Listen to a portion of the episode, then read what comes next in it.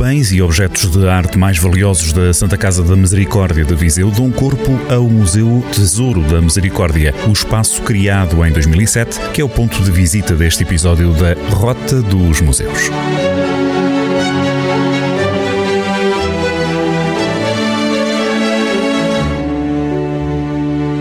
Estamos no Museu Tesouro da Misericórdia, localizado junto ao Adro da Sé em Viseu. Logo na entrada, o espaço museológico faz um apanhado dos 500 anos da Santa Casa de Viseu, que é uma das mais antigas do país. A instituição tem também exposto um estandarte de Almeida Furtado, também conhecido como Pintor Gata, que circulava nas procissões há muitos anos, como dá conta Henrique Almeida. Nós entramos agora aqui numa sala eh, que designamos Sentir a História. E a primeira marca desta mesma sala é a bandeira, o estandarte que circulava nas procissões e que transmitia a mensagem contida na ideia de misericórdia. Nossa Senhora do Mantelar, coroada e que cobre, que acolhe sob o seu manto pessoas dos diversos estratos sociais. O próprio rei, o próprio Papa se vergam pedindo a proteção da Virgem, como na imagem ali do lado direito, Rainha Dona Leonor, Rei Dom Manuel, e o próprio rei depõe a coroa, uma vez que quem é coroada é a própria Virgem Senhora do Manto Largo, portanto, no fundo, o ícone que desde a origem da instituição das misericórdias corresponde a esta mesma marca iconográfica. Esta bandeira, no verso, tem a imagem do descimento da cruz, numa ideia também associada à misericórdia, que é de que há algo mais além da vida terrena e, portanto, que a paixão de Cristo tem significado se tiver uma dimensão espiritual. E essa dimensão acaba por estar também um pouco patente no próprio brasão da misericórdia. Na entrada do piso superior é feita uma homenagem aos benfeitores da Misericórdia de Viseu numa vasta galeria. É destacada a Viscondensa de São Caetano, que no final do século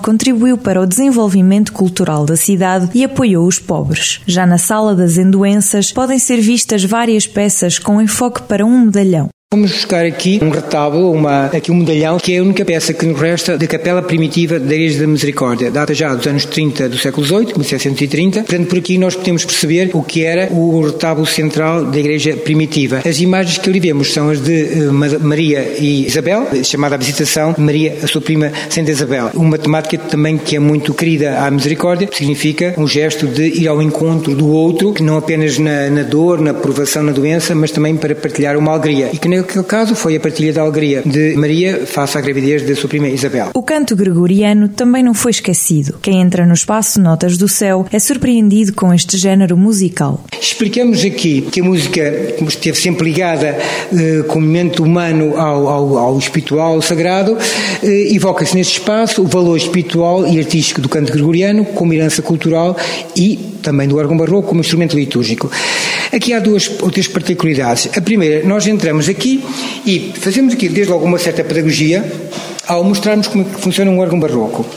E nós, temos, no fundo, também estamos aqui a fazer uma espécie de lição de música. A nossa preocupação pedagógica, que é uma preocupação que eu tenho muito neste museu, é eh, explicar às pessoas o que é música sacra. Vimos isso na abertura. Explicar às pessoas o que é o canto-chão, o canto gregoriano e ainda homenagear a fundadora dos estudos gregorianos em Portugal. A grande impulsionadora do canto gregoriano, portanto professora, educadora, foi esta senhora aqui, Júlia de Almendra, desenvolveu um projeto de arte sacra, nós homenageamos-la aqui e o que temos aqui é nada mais, nada menos do que o órgão que ela própria tinha, que ela própria usou. Uma das peças mais valiosas do museu é o órgão barroco com mais de 200 anos, constituído por 800 tubos e que foi completamente restaurado. O órgão tem cerca de 800 tubos e, portanto, todos eles conformados e com uh, dimensões diferentes. Ao mesmo tempo que fazemos esta pedagogia, contamos também uma história triste, foi a do incêndio, porque este órgão passou há cerca de 20 e poucos anos, depois de ele ter sido restaurado. Aqui, o que restou dos tubos de chamada, portanto, aqui o completamente redatido, incêndio de 1992, e aqui a tábua de registro, também ela queimada, uma vez que o miolo foi todo destruído. Faz parte da história, património, também os seus momentos uh, melhores e piores.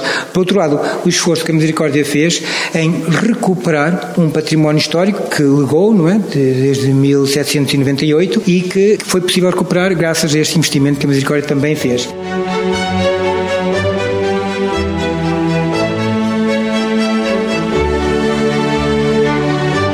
Rota dos Museus, às segundas-feiras, na Rádio Jornal do Centro, com repetição nas manhãs de fim de semana e sempre no digital em jornaldocentro.pt.